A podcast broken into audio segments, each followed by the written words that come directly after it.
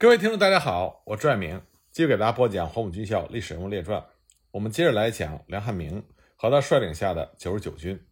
上次我们说了，九十九军九十二师邹鹏奇团长和李进新他们所率领的支队，在常德会战期间敌后的活动状况。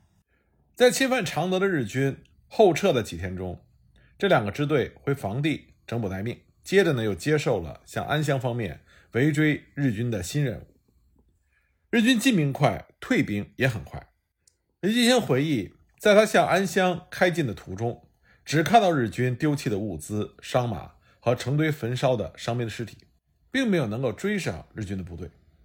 途中呢，他又接到师部转来的梁汉明的指示，说日军已经大步退走，安乡只有残敌一个大队，命令他们迅速歼灭该股敌人，收复安乡。部队进抵仙桃嘴南岸的时候，已经是傍晚。邹团长决定分两路攻安乡，命令李进新支队星夜渡河，沿着河东的大堤北进。邹团长率领的部队先不渡河，而是沿着河西大堤北进。仙桃嘴在安乡城南十余里，地形上对国军的部队很不利。李进新支队渡河是背水作战，如果战斗失利，很有可能是全军覆没。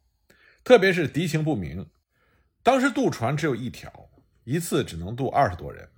要把李进新支队近千人渡过去，非常耗时间。如果渡到一半的时候遭到日军的攻击，那将是一场悲剧。尽管李进新当时心里并没有把握，但是军人是服从为天职，所以他就接受了任务，只是请求团炮兵相机支援他。邹团长说：“可以，你大胆渡河就是，战机不可错失。”军令如山，李进新把心一横，立刻通知了各连队，立刻开饭准备渡河，不分官兵。人人都必须携带两天的口粮。连长、独立排长立刻聚集起来召开会议。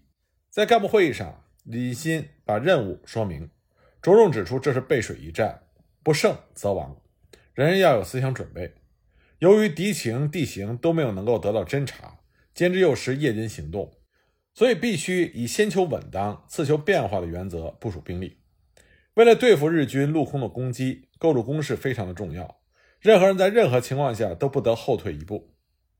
李进新的指导思想是先求立于不败之地，然后再根据情况研究攻击。当时他征求下级干部的意见，谁也没有作声，所以李进新就下达了命令：着副营长为渡河指挥官，确保渡河的安全。全支队渡完之后，把船放回南岸，派人看守，不准任何人反渡南岸。部队一律轻装，辎重行李暂留南岸。由各炊事班守护，尖兵连派一个排的士兵先行渡河，然后向安乡方向搜索敌情、侦察地形，随时报告。尖兵连渡河之后，要力争进至距离渡河点两三公里的地方，选择有利地形占领阵地，以确保支队主力渡河的安全。其余各连呢，按照原来的行军次序依次渡河，渡河之后等候命令。李金新本人在尖兵连之后渡河。散会之后呢，李进新就赶到尖兵连，督促渡河，每次渡三十人，过程很慢，令人焦急，但是他也没有办法。当李进新渡河的时候，前方已经听到了枪声，接着有信号弹升空，这是搜索排的报警信号。李金新过河之后快步前进，不到三里就已经追上了尖兵连。尖兵连正在构筑工事，那里有一条和大堤直交的横堤，向东延伸。焦点有几间小茅屋。根据报告，再往前不到五百米的地方也有相似的地形和茅屋，有日军驻守。本来呢，李继新认为尖兵连的阵地距离渡河点还是太近，非常不利。但情况既然是这样，也只好先定下来。李继新粗粗的看了地形，了解到横堤向东延伸四五百米的地方已经被挖断，他命令尖兵连修筑纵深配备的工事。然后呢，他本人又返回到渡河点，途中他仔细看了沿途的地形，原来从渡河点到尖兵连之间还有两条横堤可以利用。那么李进新就把一个连部署在尖兵连右翼的横堤上，一个连部署在尖兵连的直后方，营指挥所也在那里，炮兵呢则在第二条横堤上占领阵地。为了掩护侧背的安全，李进新又派了一个连从渡河点向东北，在大堤上构筑工事。其余部队都部署在营指挥所到渡河点之间。这样呢，第一线三个连，右侧一个连，预备队两个连，纵深完全可以对付日军的猛攻。缺点是部队比较密集，很有可能造成大的伤亡。但是地形有限，没有别的办法，只好多筑掩体而已。支队全部渡河完毕，副营长就带来了邹团长立刻攻击前进的命令。但李继新不能在没有站稳脚跟之前盲目行动，但是呢，他又不能违抗命令，处于两难境地。副营长这个时候想出了一个妙计，以营长到各连督修工事，一时尚未找到作为理由，回复邹团长，这样可以拖延一个多小时。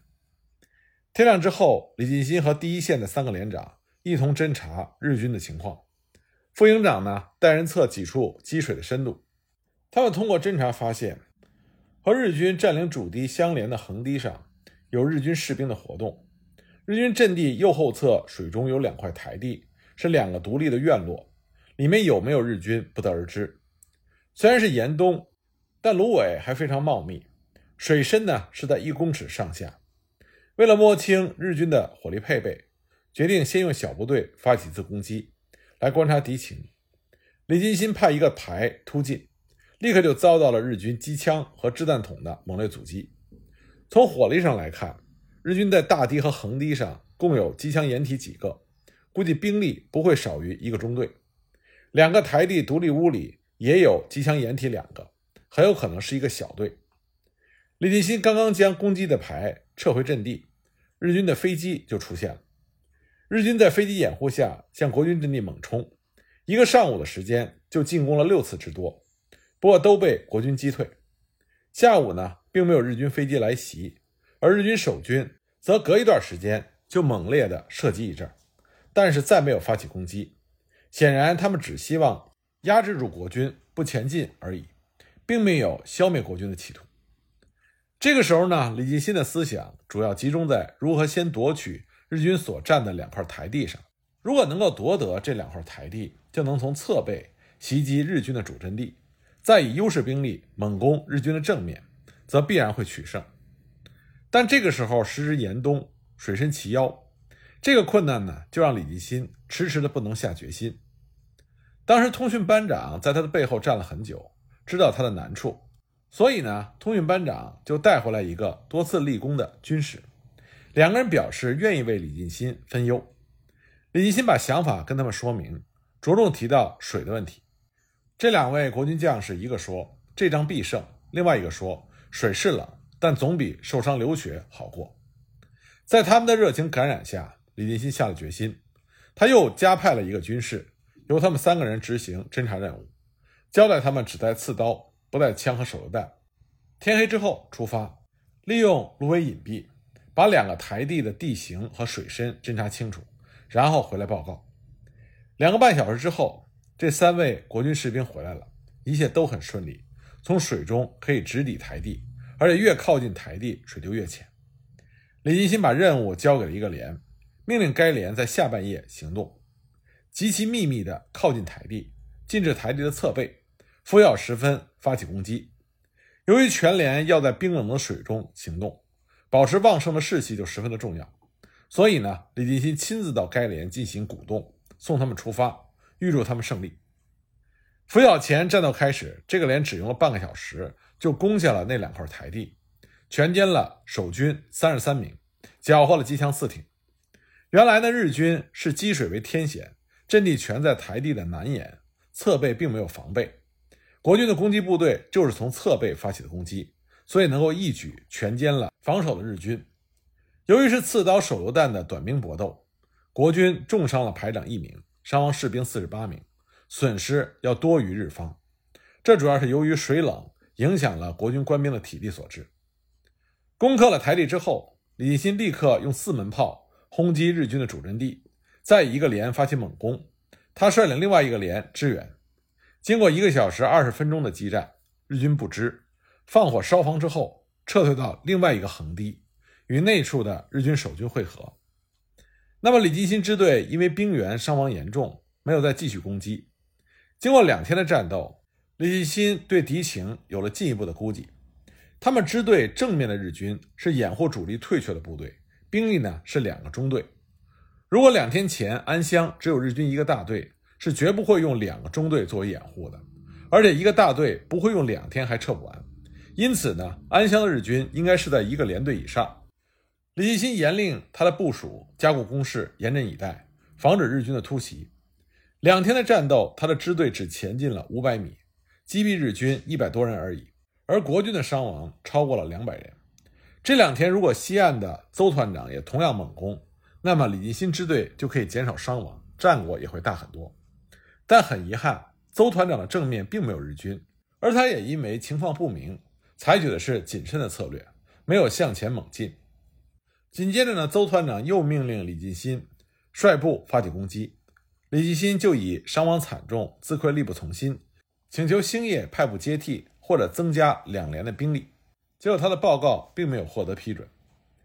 李继新手下的干部们一致主张就地坚守，等到日军退却之后再行动。他们估计，如果安乡的日军已经大部退走，掩护部队也必将撤退，明天的战斗就不会剧烈。反之，如果安乡仍然有日军的大部队，则其掩护部队必然抵抗。以死相拒，那么明天的战斗就会更加的惨烈。李继新也同意这种看法，决定待机行动。这样他们就度过了一晚。第二天上午，李继新还是用小部队出击，一则呢探听日军的虚实，二来呢也是为了应付邹团长的命令。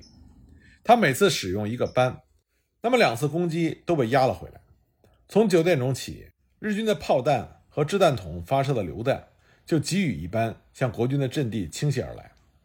国军三线阵地的兵员都有重大的伤亡，李进新的指挥所是一个机枪掩体，也被击中，电话机、地图都被炸得粉碎。幸亏当时李进新正在步兵线上，所以躲过了一劫。国军就在伞兵坑里躲避日军的轰击，直到日落。第四天的拂晓，日军开始放火，那么这是撤退的信号。李进新立刻命令麾下的国军立刻以火力对日军进行急袭。并且尾随日军进行追击，进入安乡。李继新认为，仙桃嘴之战是抗战八年中他所经历的最艰苦的战斗。他麾下的兵员损失超过了四百人，是比日军多出两倍。那么这次在洞庭湖区对日军截击和追击的三次战斗，他一共歼敌四百多人，而他所率领的支队伤亡近六百人。即使是这样，李继新支队还是取得了不小的胜利，当时得到了战区嘉奖。群众代表也两次慰劳了他们。讲完了九十九军在常德会战中的表现，我们再来说说第四次长沙会战时九十九军参加战斗的经过。在第四次长沙会战之前，第九战区仍然保持着前三次长沙会战所曾经用过的代型配置，就是将兵力集中配置在湘江东岸的新墙河、汨罗江、捞刀河、长沙间近三百里的狭长地带。湘江西岸的宜阳、沅江只配置一个师，那么这个师呢，就是九十九军的九十二师。九十九军本来有三个师，不过这个时候呢，幺九七师调到洪江，改编为师管区，所以梁汉明他实际指挥的只有两个师：九十二师和九十九师。九十二师师长呢是艾元，九十九师师长是朱志习。一九四四年五月二十七日，日军向长沙大举进犯。他们一反过去前三次作战的战法，改向国军的外翼进攻。那么最为突出的外翼，也就是沅江九十九军的九十二师阵地，就首当其冲。当时日军从华容分路从洞庭水面向沅江进犯，在飞机的掩护下三面登陆，激战一昼夜之后，就将沅江占领。前面我们讲到的九十二师二七六团团长邹鹏奇负伤被俘，日军随后分两路从沅江及湖口。向九十九军军部直属部队所在地宜阳进犯，当时梁汉明下属的直属部队以及一个团根本抵挡不住，向仓水铺、金华铺、宁乡方面边战边退。那么远在湘江东岸相隔百里，担任湘阴、营田守备的九十九师就已经腹背受敌，根本无暇和军部联络，也联络不上，直到会战结束以后才归还建制。退往宁乡的军部直属队。和从沅江退回的九十二师余部会合之后，一面继续迎击来追的日军，一面转进至桃花山的西边，目的呢是掩护长沙守军的侧背。六月十五日，九十九军实际上只是九十二师的余部转进到了桃花山的西边，稍事休整之后，就担任起掩护长沙侧背的任务。这个时候，日军早已经绕过长沙，有向湘潭大迂回的样子。因此呢，九十九军接到命令，转进湘潭。途中听说日军已经攻占了长沙，第四军已经在转进的途中。株洲呢，已经发现了敌情。九十九军如果贸然进入湘潭，就有被包围的危险。所以呢，他们急转进湘乡。在湘乡立足未稳，日军就已经追来，激战了一昼夜。日军在飞机协同下，以猛烈的炮火向国军攻击，国军伤亡非常大。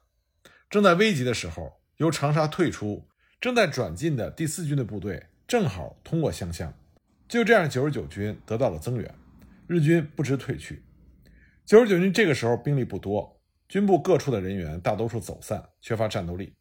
为了抢渡湘江和战区的主力会合。确保约翰路，所以呢，他们就经小路过花石、白果、扎江南进，到了新桥的桥头小石镇。结果呢，又和从衡山出击的日军小部队突然遭遇。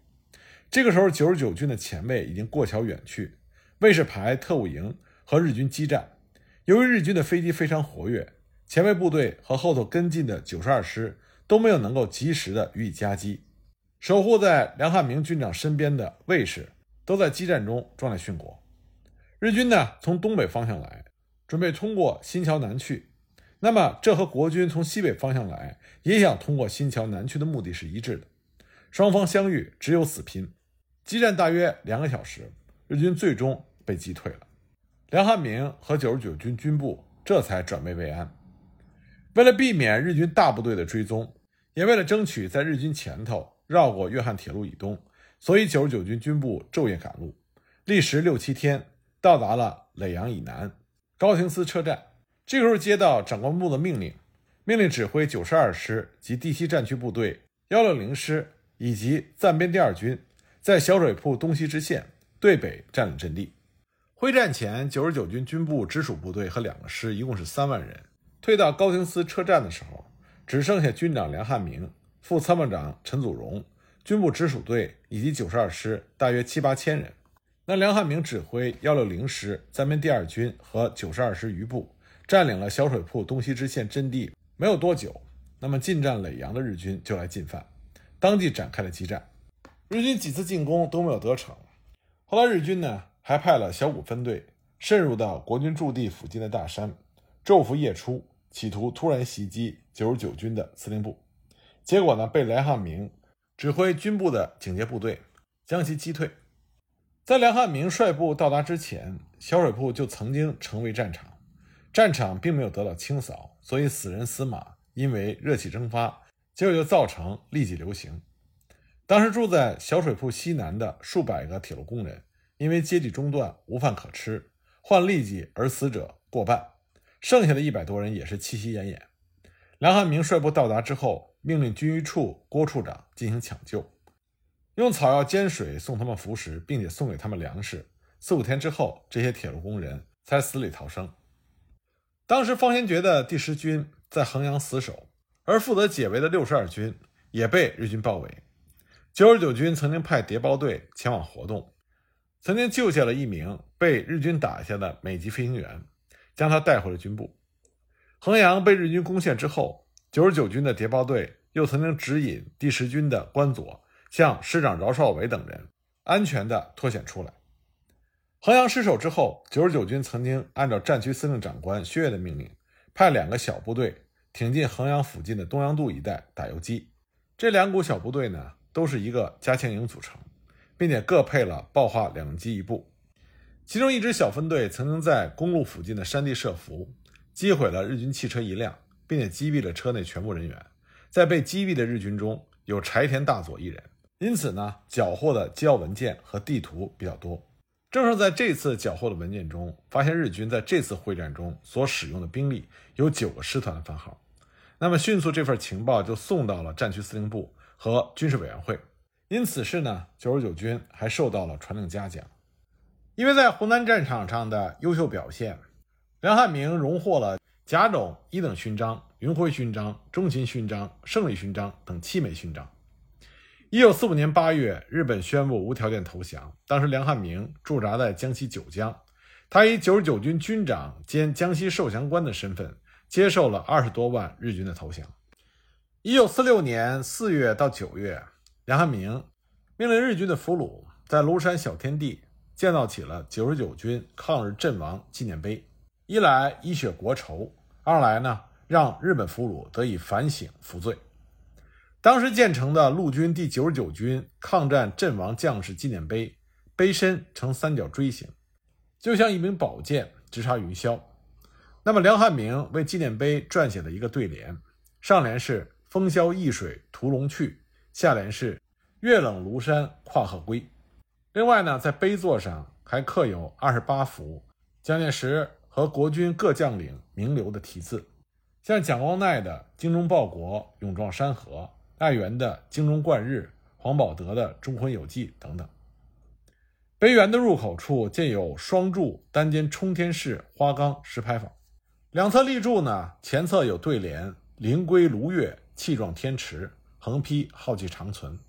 后侧的对联呢，是梁汉明写的“天地正气，星汉照人”，横批是“汉国护民”。纪念碑右转一百米处有列灵台。九级台阶象征着九十九军。一九四九年之后，石牌坊、纪念碑和列灵台建筑群完整保留，但是碑身上原来刻着的“陆军第九十九军抗战阵亡将士纪念碑”的字样就被“革命烈士纪念塔”的字样所代替。